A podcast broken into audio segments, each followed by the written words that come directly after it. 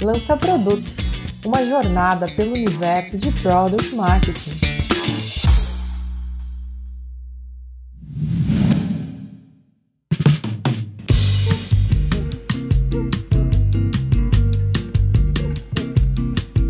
Olá, ouvinte do Lança Produto, tudo bem? Eu sou a Jéssica Butzki Product Marketer há dois anos e meio e eu voltei aqui para a gente falar sobre projetos e iniciativas que a sua equipe de marketing de produto pode fazer. Eu sei que são muitas possibilidades e que para cada problema ou oportunidade que a gente encontra no caminho, a gente precisa tomar decisões. E essas decisões, elas devem ser realmente estratégicas e certeiras, ou seja, que exijam menos esforço e tragam mais resultados. É fácil falar, né? Por isso, eu convidei duas pessoas que vão trazer soluções para problemas que a sua empresa pode estar enfrentando no momento ou até oportunidades que estão na mesa e ainda não foram aproveitadas. A gente não vai aprofundar muito cada uma das iniciativas hoje, mas a ideia é trazer um repertório de opções que você pode começar a aplicar depois de ouvir o episódio. Quem vai me ajudar vai ser a Cassiane Vilvert, que trabalha na Vetex e é embaixadora da Product Marketing Alliance no Brasil, e o Lucas Baixo da RD Station. Cassiane, você pode começar se apresentando para quem está nos ouvindo? Claro. Olá, Jéssica. Olá, Lucas. Olá, ouvinte do Lança Produto. Eu sou a Cassi, trabalho com marketing de produto na Vetex desde janeiro, mas já tenho uma carreira em marketing e comunicação, trabalhando com isso há quase cinco anos. Meu background é de jornalismo, então a gente vai falar bastante de comunicação, especificamente de comunicação de produto, nesse episódio hoje aqui. A Vetex, eu acho legal dar um contexto rápido. Ela é uma empresa que trabalha com e-commerce, tem soluções para comércio digital. A gente é líder no Brasil e na América Latina e está expandindo por diversos países nesse ano, nesse momento. Antes da Vetex, eu trabalhei com marketing, passei por várias cadeiras do marketing digital na Social Base, uma startup que fica em Floripa. E como a Jéssica comentou, sou membro da Product Marketing Alliance aqui no Brasil, embaixadora, para fortalecer o assunto, né, para falar mais dessa área e desmistificar o product marketing. Também sou parte, sou embaixadora do Mulheres de Produto, advogando por mais representatividade feminina nas empresas de tecnologia. Olá, ouvintes. Oi, pessoal. Eu sou o Lucas. Já trabalho como Product Marketing Manager há mais ou menos dois anos na RD Station e sou um dos cofundadores e um dos editores do Lança Produto. Estou bem animado para o papo que a gente vai bater hoje aí e mal posso esperar para ver quais os insights que a Cassiane vai contar para nós. Vamos lá, então? Eu vou pedir para que vocês esqueçam um pouco quem que é a Jéssica, onde que ela trabalha, porque eu vou fazer o papel de alguém que está com problemas e que está buscando soluções e oportunidades para melhorar a estratégia de marketing de produto, ou até mesmo de algum produto que pretende lançar. Vamos lá? Bom, a minha empresa ela está com recursos super limitados, ela está num mercado em que a concorrência é acirrada e ela precisa se diferenciar diante das outras empresas para conquistar novos clientes e reter os atuais. O que, que eu vou fazer nesses casos? Legal, Jéssica. Bom, nesse exemplo que você deu, né, nessa história que você começou a contar para a gente, em que você tem duas situações, ou eu sou uma empresa que tem poucos recursos e quero lançar um produto, uma coisa nova, meu primeiro produto, vamos imaginar assim, uma startup, né? Ou uma empresa que já tem um produto, mas está querendo lançar uma coisa nova, às vezes aumentar seu portfólio ou algo adjacente, eu vejo que o processo de go-to-market, né, a forma como a gente vai levar esse produto para o mercado, seja ele um produto novo para um mercado novo, ou em uma empresa que está começando agora, né, e é a primeira vez que ela está fazendo um lançamento, ou até mesmo um produto de uma empresa que já está um pouco mais consolidada, para mim é fundamental um bom processo de planejamento, plano de ação mesmo, entendendo desde lá da parte de concepção do produto discovery, né, é, para quem é esse produto e o que, que a gente está se propondo a resolver com esse produto, até pensar nas formas sobre quais canais a gente vai usar para se comunicar com determinadas pessoas e etc. Então, nesses dois casos, eu acredito que para um lançamento de produto novo, ou até às vezes pode ser um reposicionamento, né? Também pode acontecer. Eu quero, eu já tenho um produto, mas eu quero só mudar a forma como o mercado está percebendo ele e às vezes diversificar a minha carteira de clientes, começaria pesquisando um pouquinho e vendo se eu encontro oportunidades entre o meu Ideal Customer Profile, né, o meu ICP.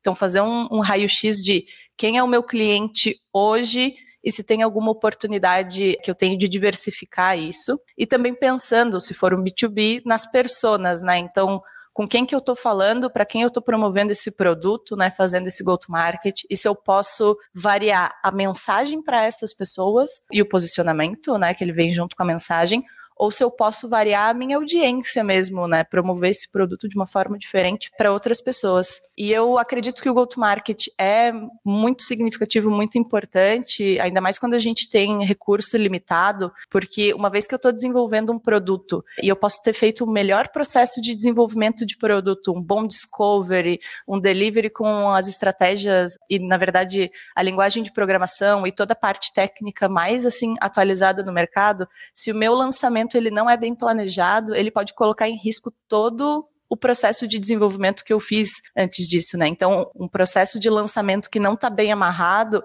ele pode colocar em jogo tudo que foi feito antes de trabalho na empresa, pelo time de produto, pelo time de design, pelo time de desenvolvimento. Então, eu apostaria muito em olhar para o go-to-market e tentar encontrar oportunidades e novos caminhos aí para comunicar esse produto para o mercado ou para um mercado adjacente. Concordo com os pontos da Cassiane, eu acredito que ter uma estratégia de go-to-market é extremamente importante, principalmente quando a gente está falando de outras audiências ou outras personas, né, que não as que o produto que você tem hoje atende. E trazendo um exemplo prático, quando a gente lançou o Plano Light alguns meses atrás na RD Station, a gente teve que fazer todo um trabalho de estudar, identificar quem eram as pessoas principais desse plano e, consequentemente, qual que ia ser o nosso posicionamento e messaging para essa oferta em específico, adequando aí a nossa estratégia de go-to-market com base nisso, já que o público do plano Light, ele difere um pouco do público do restante dos planos e das ofertas que a gente tem hoje, né? Então, entender quem é essa pessoa e conseguir adequar o teu posicionamento e estratégia com base nisso, eu acredito que é um dos principais pontos quando a gente fala de go-to-market aqui. Eu acho que completando o Lucas, nessa parte do go-to-market, a gente fala muito do go-to-market como quase uma entidade, assim, né? Ai, fazer um go-to-market. Mas talvez você que está aí nos ouvindo não necessariamente saiba exatamente o que é isso ou quais são os passos, né? E como a gente está aqui para não só teorizar, mas também acredito que dar ideia e ajudar as pessoas a aplicar nas suas vidas as dicas e as coisas que a gente está falando aqui, acho importante a gente dizer que o go-to-market, ele vai ser você alinhando persona, né, para quem eu estou falando, mensagem, posicionamento, canais e uma boa timeline, né? Então vai começar para esse público esse lançamento, essa comunicação, essas ações para promover o produto a partir dessa data. E aí ele é uma ferramenta não só para você se guiar, você pessoa que está com essa missão de lançar um produto ou de reposicionar um produto, mas para você alinhar também todos os stakeholders que podem estar tá envolvidos na sua empresa nesse lançamento, seja um reposicionamento ou um lançamento de uma coisa nova. Então, o go-to-market, ele é meio que, eu penso nele como um centro, assim, a gente fala na Vetex, né, o single source of truth, é o meu centro da verdade. Se tem alguma coisa sobre o lançamento daquele produto que eu quero saber, eu vou no documento de go-to-market e lá vai estar a minha resposta. Para quem é, o que é, qual é a mensagem que a gente vai estar promovendo, quando que isso vai começar, e todas as informações que podem ser interessantes para manter mais stakeholders internos alinhados para que esse lançamento seja o mais bem sucedido possível, né? Bom, gente, acho que meu problema vai ser resolvido, foi respondido, mas eu estou com outro problema agora. Eu estou vendo que os clientes eles estão com a sensação de que o produto não evolui. As pessoas da minha empresa elas não sabem o que está sendo construído, não sabem para quem está sendo construído. E eu queria entender um pouquinho como que eu comunico essas funcionalidades que estão sendo liberadas agora no produto, para quem que eu tenho que comunicar, que mensagem que eu transmito, como que eu falo disso. No fim, como que eu consigo transmitir o valor entregue por essas novidades para todo mundo? Nossa, eu vou te contar, Jéssica, que eu amo esse problema eu trabalho com esse problema desde que eu comecei a minha carreira e só depois eu fui me tocar que isso tinha a ver com marketing de produto. Mas acho que começando pelo início, né? Quando o time de produto está desenvolvendo alguma coisa durante o processo, ele está envolvendo diversos stakeholders, ou pelo menos ele deveria estar, tá, né? Então, estou falando com, sei lá, customer success, o cliente, marketing, vendas, estou olhando para o mercado, mas nem todo mundo da empresa continua acompanhando esse processo de desenvolvimento muitas vezes, né? Principalmente em empresas maiores, em que você tem diversas áreas com diversos desafios. Então, eu diria que para que a gente alinhe a sensação e as percepções em volta do produto, né, em torno do produto, uma das primeiras coisas que a gente tem que se preocupar em comunicar bem é internamente para a empresa o que, que esse produto faz, o que, que o time de produto está fazendo e por que, que ele está fazendo uma coisa e não outra, né? Até na Vetex, marketing de produto dentro das atribuições, tem uma parte em que a gente atua nisso fortemente, alinhando rituais, porque a Vetex, como uma empresa global, né, para dar um exemplo mais tangível para vocês, a gente está, o time de produto está no Brasil, desenvolvendo funcionalidades novas que a gente quer que atendam né, dores dos clientes e resolvam casos de uso, mas não só do Brasil, do mundo inteiro. Então, como é que eu garanto que alguém que está na Romênia, quando fala dessa parte do produto, está falando na mesma língua, vamos dizer assim, obviamente não no mesmo idioma, né? Porque aqui a gente fala português e lá eles falam romeno. Mas como é que eu garanto que essa pessoa está passando a mesma percepção de valor?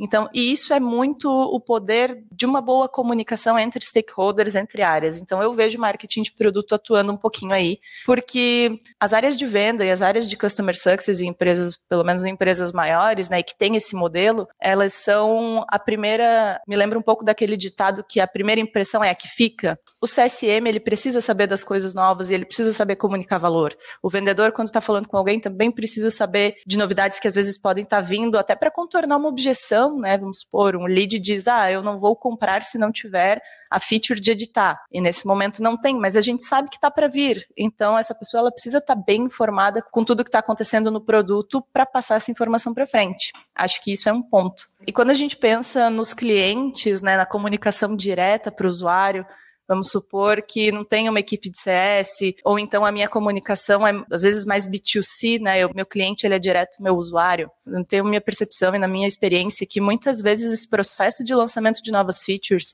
quando não tem alguém olhando para isso, né? Não tem um guardião desse processo, ou não precisa nem ser alguém com cargo de Product Marketing Manager, mas sei lá, Product Marketing não é uma atribuição dentro da empresa ou ainda não está bem organizadinho. Normalmente, lançamento de funcionalidades é uma coisa vista como a última etapa do processo de desenvolvimento do produto. Então é o PM lá que liderou todo o processo de desenvolvimento, está chegando perto do momento de liberar aquela funcionalidade para mais pessoas e ganhar escala, e aí ele fala: "E caramba, preciso ver aqui como faz, sei lá, uma notificação em app ou como faz um e-mail marketing. E isso fica como uma coisa mais que eu tenho que fazer para terminar o meu processo, né? Quando na verdade, o lançamento de um produto, ele não é a última etapa do processo de desenvolvimento, mas sim a primeira etapa daquele produto entregando valor para o cliente, porque é quando o cliente vai ter contato com aquilo, né?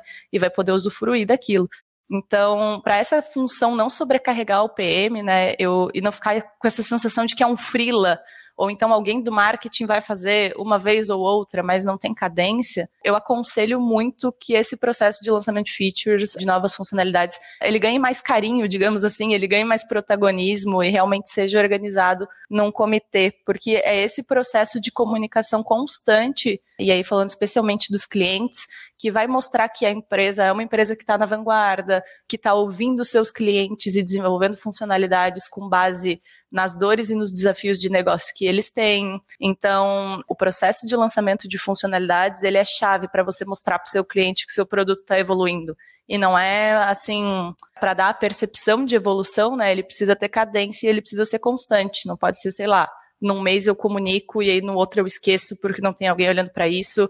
E aí depois eu fiz uma coisa importante e eu preciso comunicar de novo, né? Então, acredito que para formar a percepção do cliente em torno da evolução do produto, precisa ter uma cadência, precisa ter um calendário, precisa ter alguém olhando para isso com propósito, né, com motivo, querendo que isso seja algo que vai acontecer com os clientes e que e vai depois pegar de feedback, tal, que o cliente vai falar, vai chegar numa avaliação de NPS, quem sabe vai falar, poxa, o software está evoluindo super, vocês atendem a gente muito bem e etc. Cassiane, enquanto tu estava falando e comentando desse problema dos lançamentos sempre serem deixados para a última etapa do processo, eu estava aqui relembrando de situações que já aconteceram na RD Station e eu acho que esse é um problema que acontece em empresas independente do tamanho, tanto empresas que estão começando agora com uma área de product marketing e de product managers, quanto empresas que às vezes já têm uma área estruturada, né? Esse alinhamento entre as duas áreas e principalmente eu acho uma boa definição de responsabilidades né, e até onde vai o papel de cada um é muito importante, tanto com os novos product managers que estão entrando na empresa, e, e eu acredito que participar do onboarding deles se posicionando como product marketing, né, e explicando exatamente até onde vai o teu papel é muito importante, quanto com os product managers antigos. Eu acredito que aqui manter uma rotina de comunicação e alinhamento constante é muito importante, né? Tu falasse de rituais, eu acho que essa é a palavra-chave e é um processo que não tem fim, eu acredito, né? A gente precisa estar tá sempre educando e mostrando a importância para os PMs disso. E de novo, acontece em empresas de todos os tamanhos, então a gente já teve situações também de lançar uma nova feature e a gente acabar descobrindo só quando ela já está no ar, junto do time de CS, às vezes junto do time de vendas, aquela comunicação, né, totalmente atravessada mas não tem saída, a gente precisa estar tá junto do time de produto e realmente acho que criar essa relação de parceria, né? Teve outros episódios do Lança Produto onde a gente falou de criar essa relação de parceria e empatia com os outros times, mostrando realmente como que a gente vai apoiar e suportar o trabalho deles, né? Eu vejo que nesse ponto que tu trouxe de como manter uma rotina de lançamentos, né, e conseguir alinhar isso num calendário e até pensando na percepção que o mercado tem sobre o teu produto, de como ele está evoluindo ou não, eu vejo que trabalhar junto dos times de enablement também é um ponto que ajuda bastante, né? Tu comentasse de CS, que está ali na ponta e eu concordo plenamente, conseguir traduzir o que o time de produto está fazendo para os times de CS com a mensagem e o posicionamento correto, para os times de vendas também com a mensagem mensagem, o pitch correto e como que isso nos torna mais competitivos dentro do mercado, como que isso vai nos ajudar a ganhar mais deals, é algo que é crucial para que tanto a gente consiga garantir que essa mensagem seja reforçada nos diferentes canais e pontos de contato que o cliente tem com a tua empresa, quanto a gente garantir que todo mundo está sabendo do que está acontecendo mesmo, numa parte um pouco mais objetiva, todo mundo está por dentro do que está acontecendo, quando que isso vai acontecer, o que que isso muda, né, no dia a dia desse colaborador. E um lançamento ruim, de fato, pode impactar todo um processo de desenvolvimento de feature. E eu acho que tem muita questão também de quando e como lançar, assim, né? Eu e a Jota, a gente discute isso bastante, principalmente porque a gente está muito perto dos times de vendas e times de produto, que de fato tem coisas que não necessariamente precisam de um grande esforço de comunicação nesse momento, mas talvez valha a pena a gente esperar um pouco e englobar um pouco mais de contexto, ou às vezes até de um pouco mais de desenvolvimento mesmo em cima dessa feature antes de disparar essa mensagem para o mercado internamente, né? E, enfim, com recorrência a gente está discutindo formas de se integrar cada vez mais com os times de PMs e garantir esse alinhamento entre as duas áreas. E eu repito, né? É um processo que não tem fim, a gente vai ter que fazer isso para sempre, eu acredito. Lucas, isso que você falou agora sobre o lançamento do produto, né? Às vezes algo não exige um esforço tão grande de comunicação. Cara, isso é perfeito e é muito importante de dizer.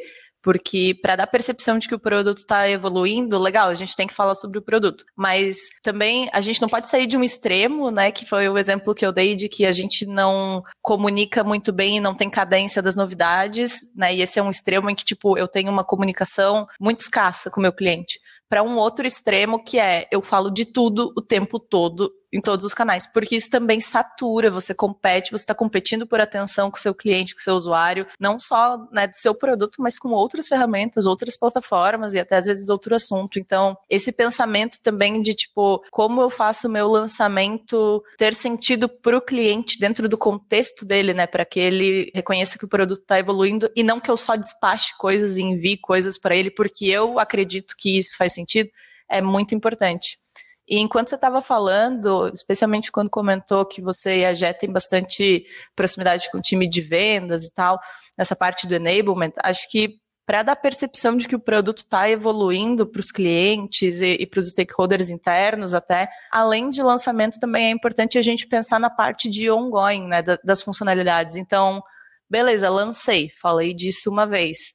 E depois? Né? Como é que quando eu estou comentando de um problema que aquela funcionalidade ou aquela parte do produto, até o produto em si, né? Como é que eu faço com que essa história do produto ela entre na narrativa da empresa e ela entre nas conversas e ela esteja presente no pitch de vendas e que não seja uma coisa que eu comuniquei uma vez só e depois eu não comuniquei mais. E isso é uma pergunta porque é a pergunta de um milhão de dólares. Assim, o ongoing a gente sempre precisa estar tá pensando nele, olhando para ele e entendendo quais são as oportunidades oportunidades de encaixar lançamentos de produto num momento de mercado e num momento para os clientes que faz sentido, mas também, além de lançar uma coisa nova, você trazer algo que já existe para aquele contexto e relembrar: ei, meu produto faz isso, esse problema eu resolvo, né? Então, acho que também é algo, né? O ongoing também é algo não menos importante do que o lançamento para a gente passar essa percepção de que o produto está evoluindo e a empresa está evoluindo.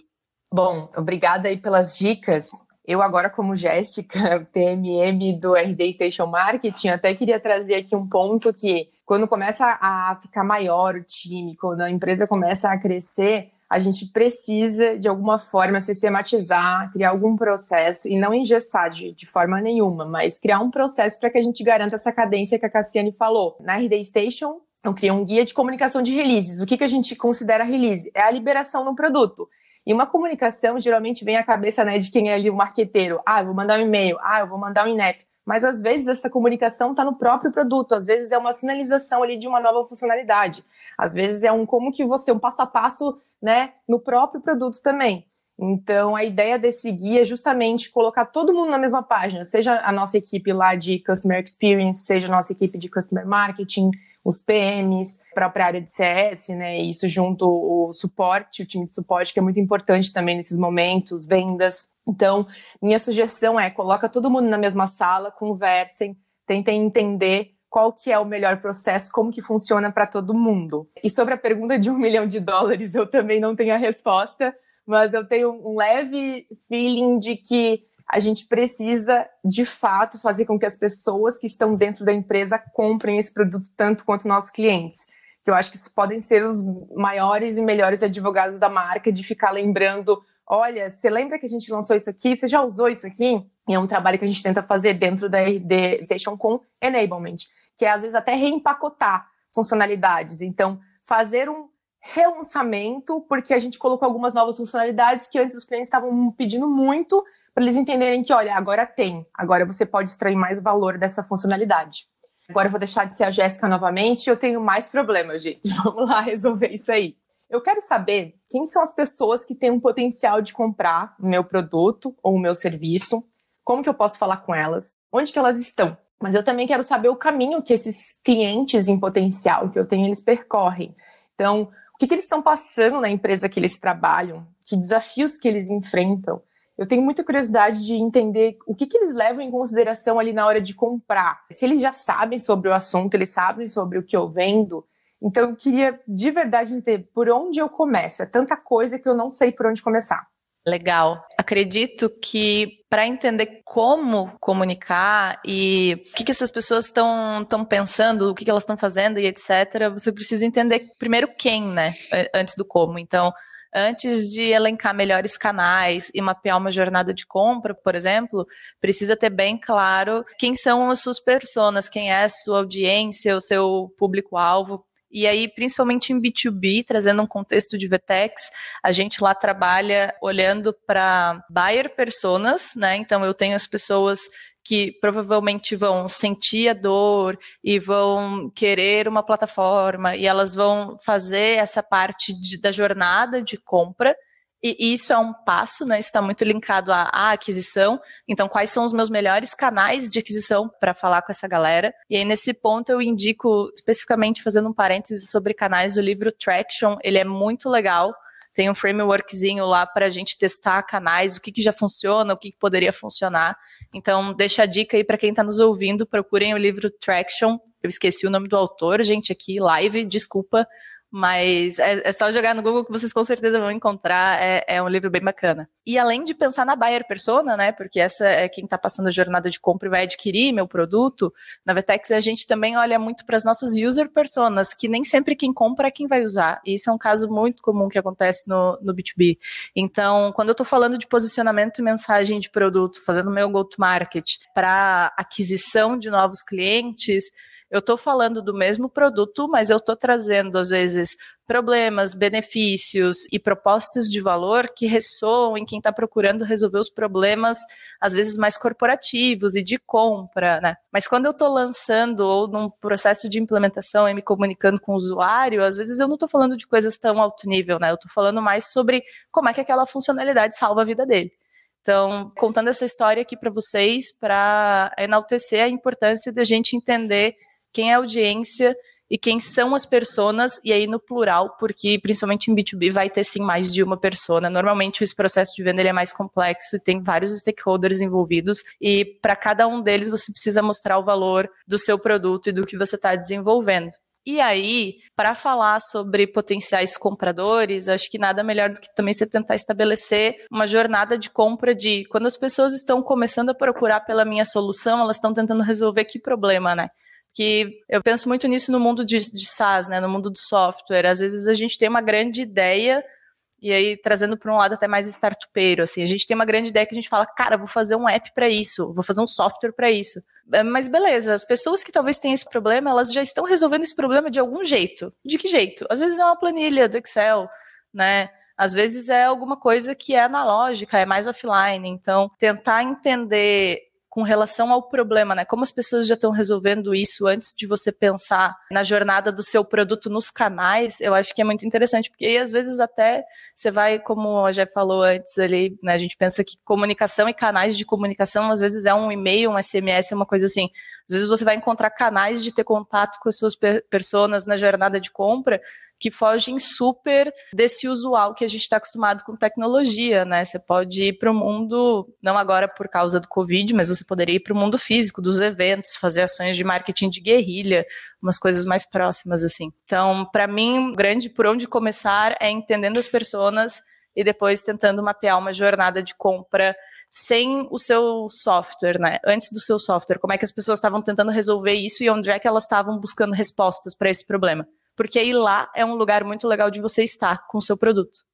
É, na RD a gente já explorou esses dois temas em momentos distintos. Um foi quando a gente fez uma pesquisa de personas e aí buscando especificamente olhar para quem que comprava o nosso produto, quem que compra o nosso produto, né? Eu acho que aqui o papel das entrevistas qualitativas é importantíssimo e vale comentar assim, né? Não tem como tu descobrir nada, tirar nenhum insight olhando só para dentro da empresa. Eu acho que tem até uma frase famosa da Pragmatic que eles falam: as respostas estão sempre fora do escritório, né? Em um segundo momento, quando a gente buscou entender principalmente a nossa jornada de compra, mas olhando para quais gatilhos que levam esse potencial cliente a considerar o RD Station Marketing, quais etapas que acontecem do momento em que ele visita o nosso site até ele efetivamente comprar a solução. E fazendo a conexão com o que a Cassiane falou de user e buyer persona, principalmente nesse segmento B2B de software as a service, assim, eu acho que tem ficado cada vez mais claro que esse é um processo muito complexo e que envolve stakeholders que não necessariamente a gente está mapeando na nossa estratégia de go-to-market, de messaging, etc.,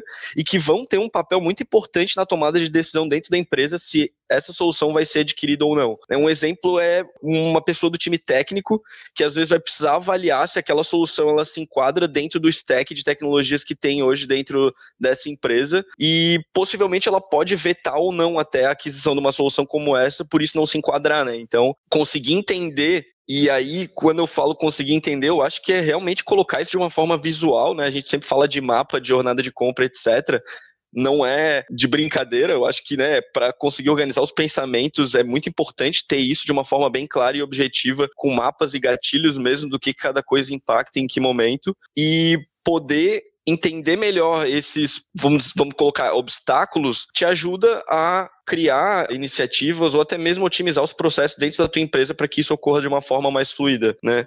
Trazendo mais um exemplo aqui da RD, a gente percebeu em determinado momento que a necessidade por informações relacionadas à segurança e privacidade de dados eram pontos muito importantes no processo de contratação da nossa ferramenta quando a gente falava de um segmento específico de empresa. E a gente só identificou isso entendendo como é que era a jornada de compra desse tipo de segmento e para tentar mitigar, criamos materiais de vendas específicos que traziam um pouco dessa referência. Então, quando o vendedor já está conversando com o lead no processo de vendas, ele pode direcionar esse material e, em tese, resolver as dúvidas dessa pessoa sem precisar envolver, às vezes, o time de produto ou escalar isso internamente, né? Então, de novo, esse negócio de persona e jornada de compra, eu acho que a gente fala muito hoje, quando, tanto no marketing tradicional quanto no marketing digital, mas de forma alguma perdeu a relevância ou a importância, né? É um negócio que a gente tem que estar tá olhando sim e é total o guia aí de como vai funcionar a nossa estratégia.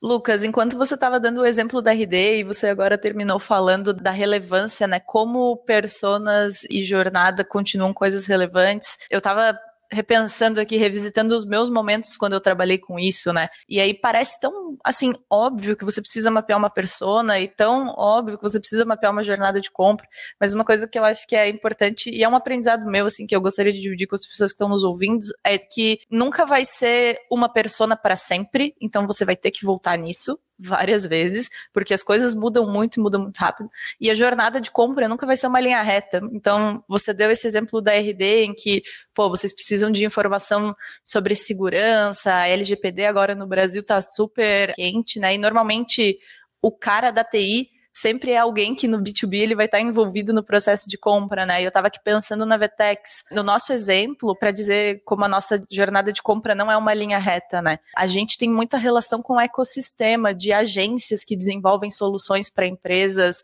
é, nessa parte de comércio digital e e-commerce. Então, essas pessoas, né, as agências, ali dentro também tem personas, né? Isso também é um tipo de audiência, isso também é um processo de jornada de compra que a gente tem que entender, mapear e ver como o produto se posiciona ali, como é que a gente facilita a vida dessa galera quando eles estão falando da Vtex, implementando Vtex, em contato com os nossos clientes, né? Então, quando você estava falando, lembrei desse nosso exemplo, assim, a agência numa jornada de compra, ela é de extrema importância para a Vetex, né? O ecossistema, a gente acredita muito no, no comércio colaborativo num certo sentido, né? Em que a gente colabora com o ecossistema para ajudar a criar soluções cada vez melhores com produto, com tecnologia e com serviço. Além das agências, a gente também está cada vez mais agora criando uma linha de, de comunicação, digamos assim, específica para desenvolvedores, né? O portfólio da Vetex ele, de produto ele está se expandindo e a gente está cada vez com mais soluções que a persona, o usuário, não é só quem mexe ali no computador e faz a configuração na interface, no botão,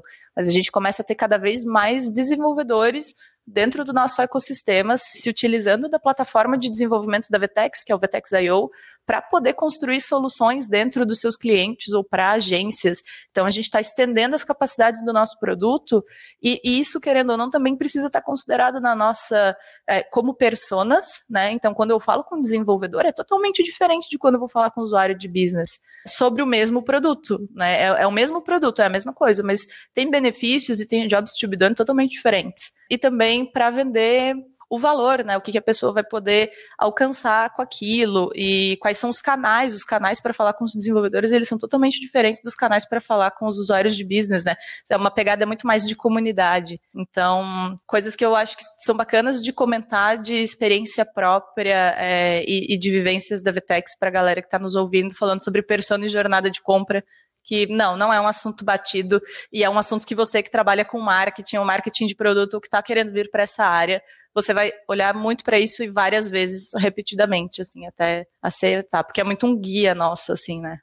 E aproveitando o gancho do guia, só para finalizar sobre esse tópico da jornada de compra, eu indico para quem está nos escutando um mapa que a Gartner fez que mapeia essa jornada de compra de, do segmento business to business. Depois a gente vai deixar o link no post que a gente vai publicar no Medium aqui desse episódio, mas eu acho que o principal insight que tira-se desse mapa é que como tu falou, né, Cassiane, não é uma linha reta de forma alguma. Eu acho que é muito uma sequência de ciclos, né, onde a pessoa às vezes vai passar até pela mesma validação mais de uma vez. Possivelmente ela vai entrar em sites de reviews mais de uma vez, ou ela vai buscar conhecer a tua empresa e entrar no teu site mais de uma vez para realmente reforçar e conseguir, entre aspas, resolver esse problema que ela tem na cabeça, ou resolver essa goal que ela tem na cabeça até ela conseguir para o próximo passo, onde no final ela vai conseguir comprar. Então, nesse mapa é interessante de ver que, de novo, várias coisas acontecem mais de uma vez e tem muitos stakeholders e ações envolvidas que não necessariamente estão diretamente ligadas ligadas à tua empresa, como tu mesmo colocou, assim. O que só traz e traduz pra gente o quão complexo é essa jornada e o quanto que as empresas têm que estar tá se adaptando, enfim, entendendo exatamente como que funciona para o contexto delas para conseguir vender, né? No fim das contas, esse é o objetivo. Obrigada. Agora eu entendi finalmente que jornada de compras e personas não são coisas que a gente faz só para fazer conteúdo. Acho que isso vai mudar totalmente a estratégia ali na minha empresa. E eu já entendi aí como que a gente entende para quem que está vendendo, como que está vendendo, mas eu não sei se eu estou cobrando certo o valor do meu produto. Eu acho que a gente está cobrando, inclusive, menos do que deveria. Eu também percebi que o, os leads assim vieram me falar que o site está super confuso, eles não conseguem escolher qual que é a oferta ideal para o momento deles na empresa.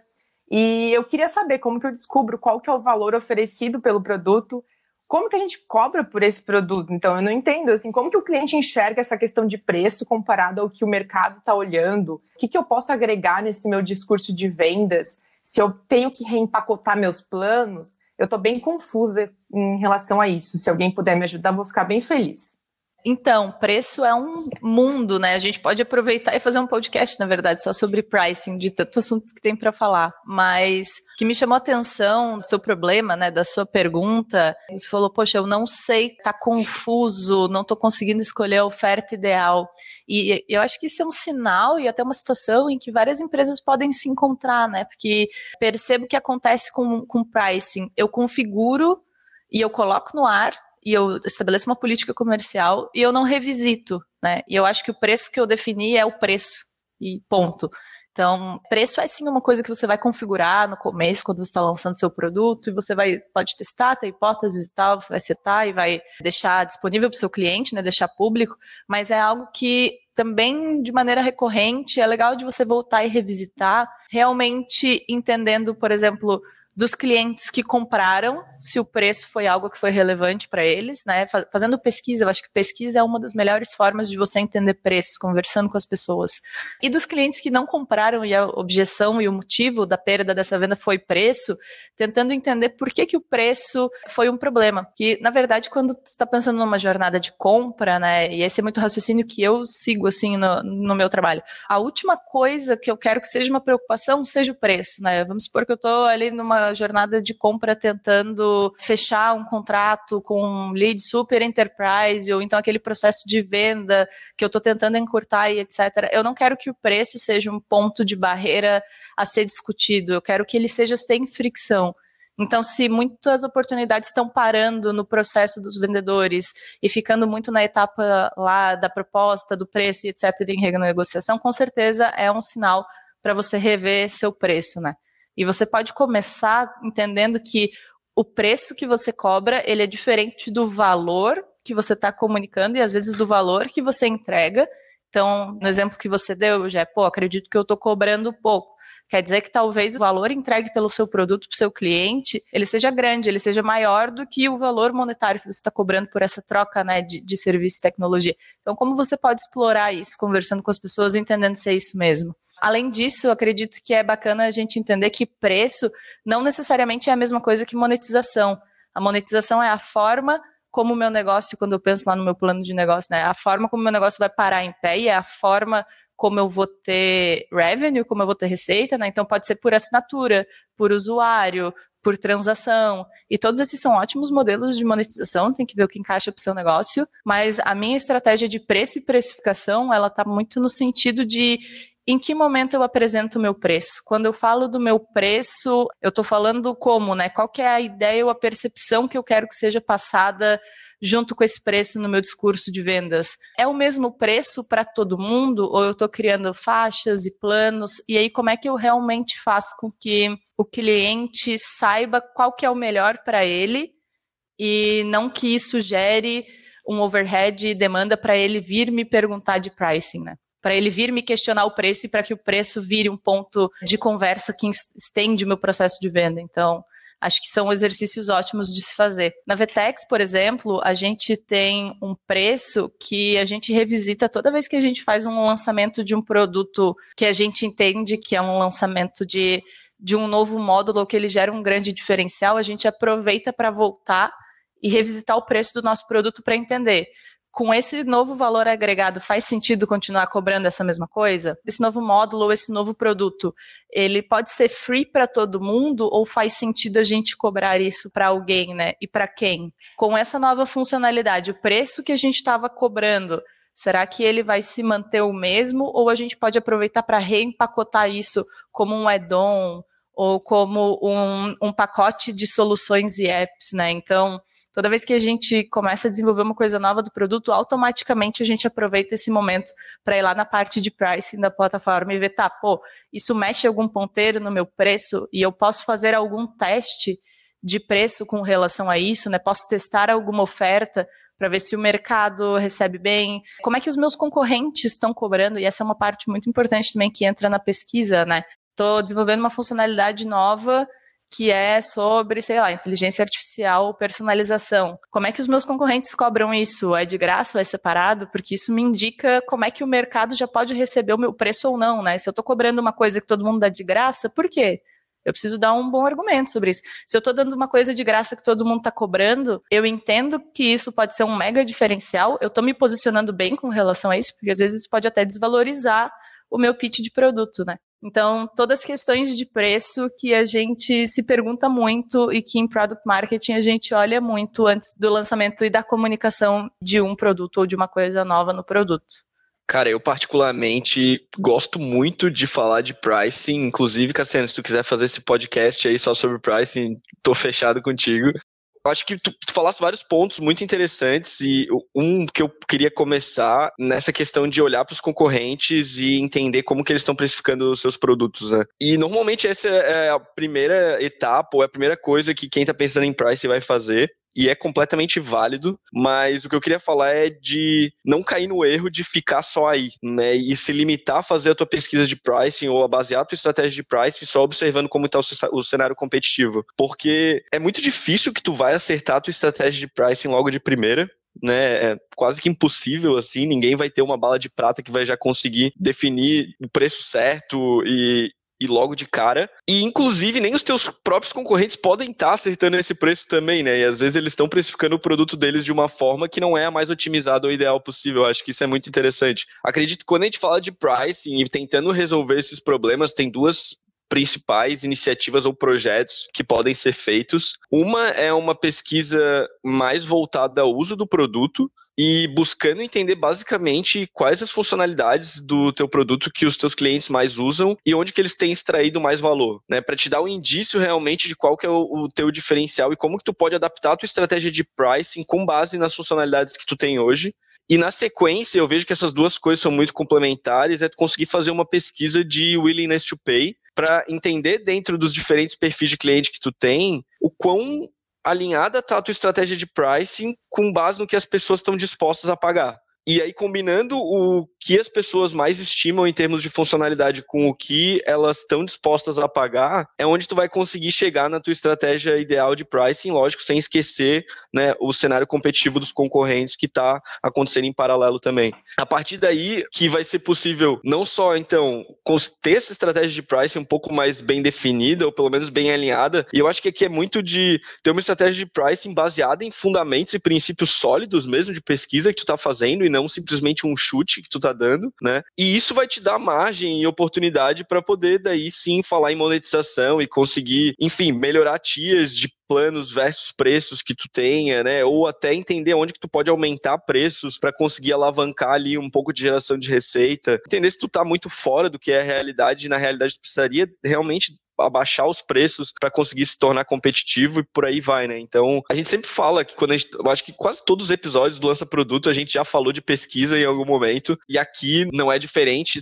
conseguir fazer uma pesquisa tanto quali quanto quanti para entender como é que tá o uso do teu produto, quanto que as pessoas estão dispostas a pagar e como que tu consegue adaptar a tua estratégia com base nesses insights é crucial para que tu acerte teu pricing, né? E de novo, eu acho que isso é um tema muito legal porque ele tange não só uma questão muito estratégica da empresa mesmo, de como tu gera receita e aí falando de outras vezes também que a gente já comentou aqui no podcast, que às vezes é meio difícil de tu conseguir mensurar qual que é o impacto do trabalho de product marketing dentro de uma empresa. Esse é um modo que não é muito fácil, mas é querendo não mais fácil fácil de conseguir vincular realmente o quanto que essa tua estratégia ou esses insights e esse direcionamento que tu tá dando como um profissional de marketing de produto pode impactar em termos de geração de receita mesmo, de geração de dinheiro que essa empresa tá trazendo mês a mês, mas também é um tema que tange muito usabilidade e CRO e site, né, e otimização e desenvolvimento de site. Então, vai envolver stakeholders como diretores dentro da tua empresa, ou o pessoal que trabalha em operações, até o pessoal que está trabalhando com design e prototipação de páginas.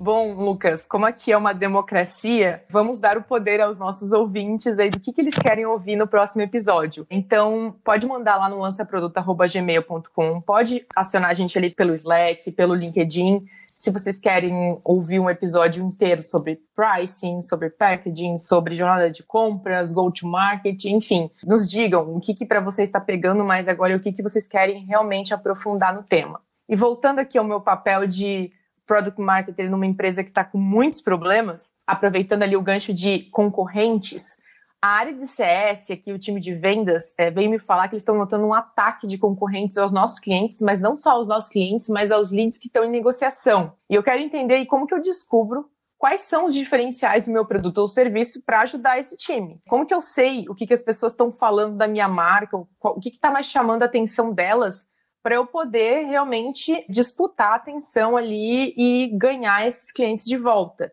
Então, como que eu entendo aí por que, que eles estão fechando uma compra, por que estão desistindo na negociação?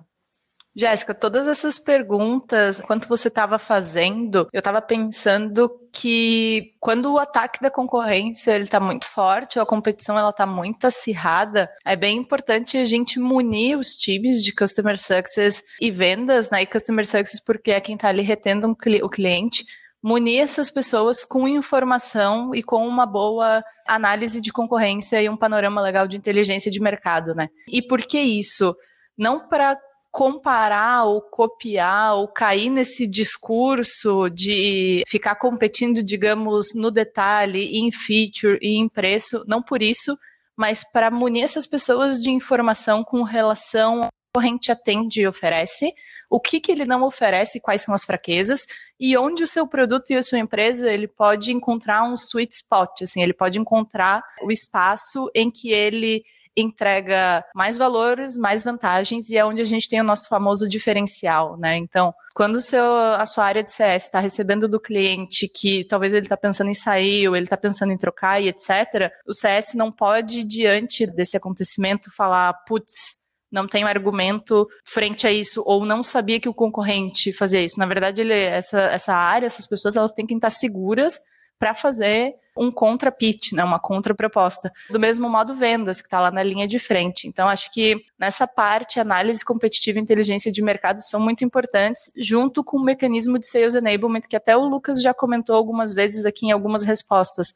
que é trazer para as áreas que estão na linha de frente com o cliente todo o arsenal de coisas que elas podem precisar para contornar uma objeção, para contornar um concorrente e, e né, competir com um concorrente, ganhar desse, desse concorrente. Então, isso vai desde comparações mesmo, até algumas vezes na Vtex a gente usa muito e é muito legal, tem um efeito bacana, é, business cases de migração, né? Então, poxa, vem um cliente dizer, ah, estou pensando em sair de vocês e ir para um outro competidor pô, você sabia que recentemente uma pessoa fez o caminho inverso, um negócio fez o caminho inverso e mudou pra gente? Então, olha aqui os testes AB, os números, os resultados, né, o business case, a diferença que é estar conosco de estar com concorrente. Tanto, acho que responsabilidade de product marketing, identificar a necessidade desses materiais, como também ajudar a compor e ajudar a disponibilizar, né? As pessoas não podem ficar sentindo que elas estão desprovidas de informação. Então, esse é um ponto. Além disso, de você atuar ali quando acontece esse tipo de situação, né? Uma outra coisa que é muito bacana de fazer são análises de win-loss. E basicamente a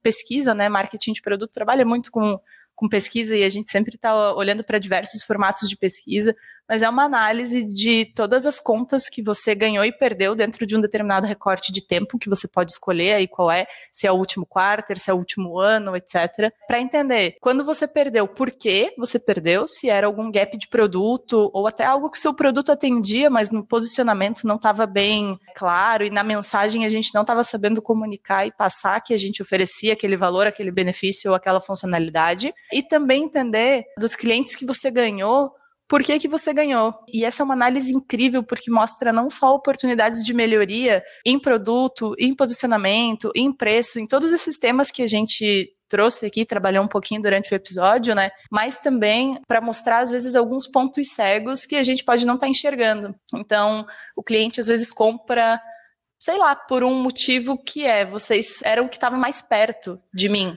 E isso não é um benefício que você passa na sua comunicação, isso não é algo que você vende, né?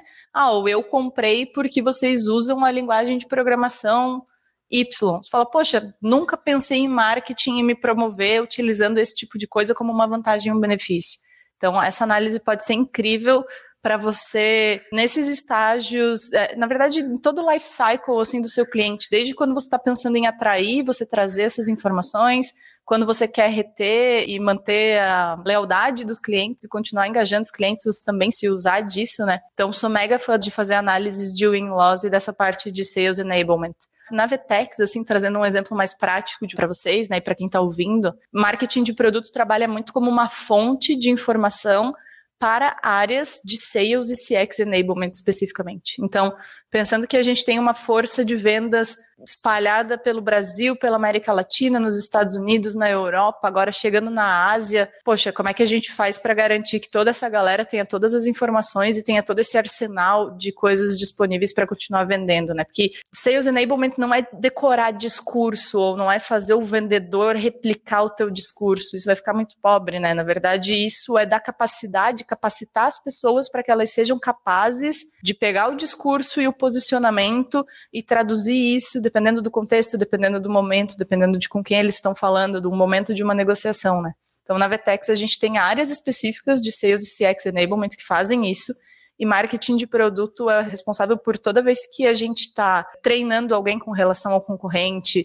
ou treinando determinadas áreas com relação ao produto, a gente trazer as informações mais recentes e mais acuradas e mais certeiras para que a galera possa usar depois em suas áreas e realmente no sentido de empoderar assim vendedores, customer success, etc, a terem confiança de falar sobre produto, sobre diferencial frente a um concorrente, frente a um mercado, frente a um possível churn, até às vezes. Que justamente acho que entra também numa parte que o Lucas falou que é, pô, não quero ter que precisar chamar alguém do time de produto para uma reunião com prospect, né? Quero que o meu time de vendas seja capaz de falar sobre o produto com toda a autoridade. Então a gente atua muito forte nessa frente e muito provavelmente a gente vai começar a fazer isso com parceiros também. Partner enablement é uma coisa que é mega importante para quem trabalha com ecossistema, para B2B que tem outros stakeholders além da sua própria equipe de vendas e customer success. E marketing de produto entrega muito valor aí nesse alinhamento de fato, marketing de produto, quando a gente fala de inteligência competitiva, entrega muito valor e eu vejo que é muito estratégico que dentro da empresa a pessoa que seja responsável por essa parte de análise, monitoramento de concorrência, etc.,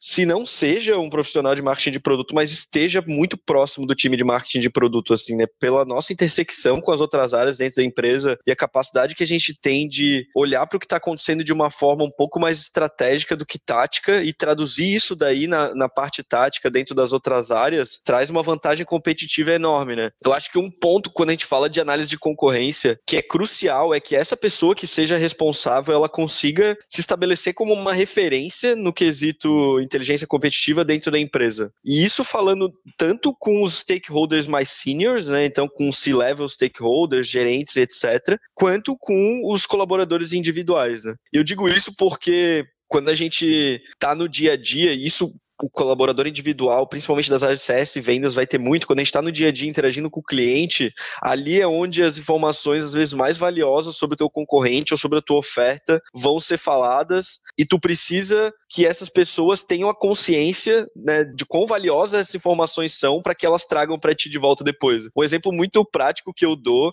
é proposta comercial. Né? A gente está sempre falando com os times de vendas de se vocês receberem alguma proposta comercial, manda para nós, porque normalmente ali uma fonte valiosíssima de informação, estrutura de pricing e packaging dos nossos concorrentes e que a gente só consegue porque vendas têm acesso a esse material e são coisas que às vezes a gente não consegue pesquisando na internet, né? E aqui na RD, a forma como a gente gosta de organizar esse trabalho de inteligência competitiva é em três caixas e que eu visualizo elas como uma camada de inteligência e aí por inteligência são as informações do mercado informações da própria empresa que a gente consegue agregar, tanto de CS quanto vendas, e a pesquisa de win-loss que tu comentou, Cassiane, é um desses exemplos. E isso traduzido em uma camada de estratégias ofensivas e outra de estratégias defensivas. Quando a gente fala de estratégias ofensivas, é muito relacionado ao go-to-market que a gente falou mais cedo, né? Então, como que eu traduzo esses insights do cenário competitivo em posicionamento, em estratégias de marketing, em ações realmente proativas que eu consigo aplicar dentro da minha marca. E quando a gente fala de estratégias defensivas, é o que, que eu preciso desenvolver no meu produto, né, em termos de funcionalidades novas e o que, que eu preciso adaptar na minha oferta, que o mercado já está pedindo muito e se eu não fizer, eu vou me tornar menos competitivo, eu não vou estar tá conseguindo batalhar cabeça a cabeça com os grandes players E eu acho que isso é a principal fonte de insumo, né, quando a gente coloca o papel da inteligência competitiva dentro da empresa, é conseguir influenciar o roadmap de produto mesmo, mas também, de novo, em enablement e CS vendas, né? Como que eu preciso estar tá falando com as áreas de CS vendas, o que, que eu preciso estar tá ensinando para eles e até que materiais que eu preciso ter prontos para ajudar eles nessas negociações aí com os prospects. Aqui na RD a gente tenta fazer isso tanto de uma forma um pouco mais alto nível semestral para a gente conseguir olhar esses, essas movimentações ao longo do ano dos nossos concorrentes e como isso tem impactado as nossas áreas internas, quanto mensal também para a gente poder manter um tracking quase que diário ali do que está acontecendo no mercado, né? Que funcionalidades os nossos concorrentes estão lançando, tem alguma coisa muito importante que a gente precisa estar tá atento, alguma informação que a gente descobriu na linha de frente que precisa ser compartilhada para a gente não ficar para trás, em resumo, né? Para a gente poder se manter competitivo e poder utilizar esses insights aí da forma mais estratégica possível. Com certeza, Lucas. E até uma coisa legal, acho que de comentar de inteligência de mercado, que eu estava pensando agora quando estava dando exemplo da RD, é que é tão crucial que na sua empresa tenha alguém para olhar para isso, porque isso também muda de segmento para segmento, de empresa para empresa. Então, você falando que aí na RD vocês revisam isso periodicamente, né, e dividem essas camadas. Na Vetex a gente tem um ciclo também que acontece quando a gente faz a parte de relação com analistas. Então, no nosso mercado, né, de e-commerce, comércio digital, cara, todo dia tem um player novo aparecendo que faz alguma coisa muito diferentona e a gente precisa estar de olho. Mas com relação ao posicionamento de mercado para competitividade, né, quando a gente pensa em competitividade com grandes marcas, Salesforce, é, Big Commerce, etc., players que estão já há mais tempo também no mercado nessa, nessa vanguarda, a gente usa muito de relação com analistas, a Forrester, a IDC, Gartner, e anualmente o nosso time de marketing de produto, junto com os times de enablement, tira um tempo para entender o que, que a gente faz, o que, que a gente entrega, qual que é o nosso posicionamento e mensagem chaves, como é que a gente se diferencia desses competidores e passa essa informação para essas firmas de inteligência de mercado para que a gente esteja né, dentro do quadrante. É, é bem comum a gente ver, acho que no começo do ano, em geral, é, é que eles lançam, né?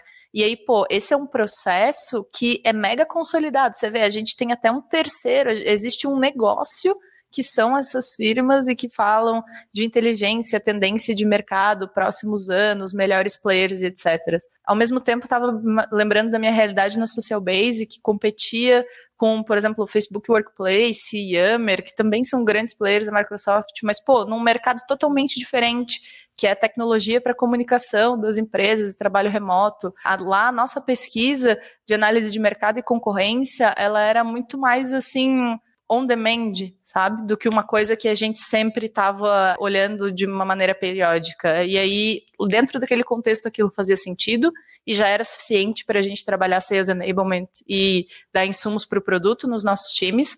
Mas na realidade de vocês na RD, porque é outro mercado e outra solução é totalmente diferente. E hoje na Vetex também o ritmo e a periodicidade também é diferente. Então, dica para quem está nos ouvindo com relação à análise de mercado e se você está pensando em melhor estruturar ou começar, caso você ainda não tenha isso estruturado na sua empresa, isso é tão importante que é muito legal você entender como é que funciona e como é que são os ciclos e os movimentos de mercado do seu mercado, né?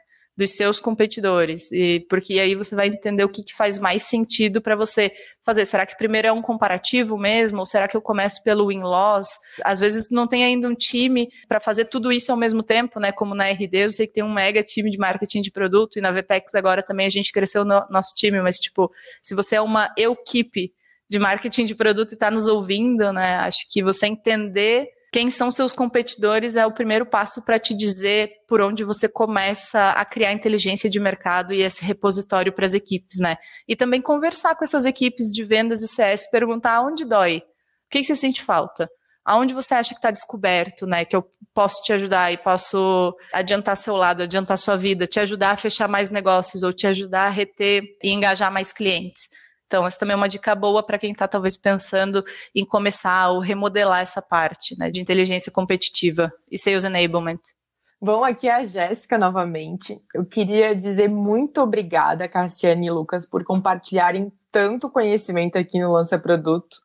Eu espero que vocês tenham gostado desse episódio, que foi um pouco mais longo que os anteriores, mas eu acho que ele está recheado aí de bastante ideias e a cabeça de vocês deve estar tá fervendo nesse momento. Mas assim, não esquece, tem que aplicar. Não dá para ficar só no mundo das ideias e da vontade. Vou dar um exercício para você que está ouvindo hoje. Tenta mapear o que, que daqui você vai ou estudar mais, ou você vai esperar o próximo episódio do Lança Produto para se aprofundar, mas faz. E aí, aqui um spoiler que eu já dei anteriormente a ideia é que os próximos episódios que a gente vai gravar tragam temas que a gente abordou aqui hoje. Então, novamente, se você tem preferência por algum deles, manda uma mensagem para a gente no LinkedIn, manda uma mensagem para o lançaproduto.gmail.com e não perde os próximos episódios.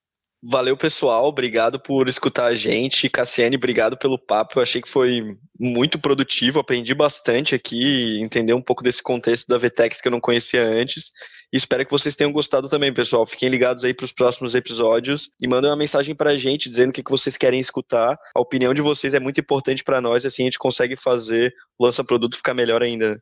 Jéssica, Lucas, muito obrigada pelo convite para participar aqui do Lança Produto. Eu adorei poder dividir um pouquinho do que eu sei, um pouquinho do meu dia a dia com vocês e com quem está nos ouvindo. Parabéns pela iniciativa do Lança Produto. Eu já escutei outras edições e assim é incrível ver pessoas falando sobre essa área e fortalecendo é, essa nossa job, mostrando não só o que é, mas como fazer, por onde começar, onde pode atuar. Eu acredito que o lança produto é incrível, agrega um valor de mercado sensacional para quem está querendo começar nessa carreira. Quando eu estava começando com marketing de produto, quem me dera poder ter um podcast que vocês falam das coisas assim como a gente estava falando hoje. E tudo isso para dizer que, nossa, estou lisonjeada de poder participar, foi muito bacana mesmo. Espero que a gente possa fazer mais coisas juntos. Espero que quem está do outro lado nos ouvindo também tenha curtido.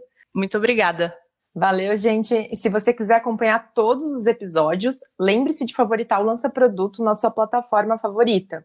A gente agora também está no Medium com resumos dos textos dos episódios do podcast. E se você tem alguma pergunta, comentário, pode enviar para a gente. O e-mail é lançaproduto.gmail.com, é sem cedilha, tá? Tchau e até a próxima.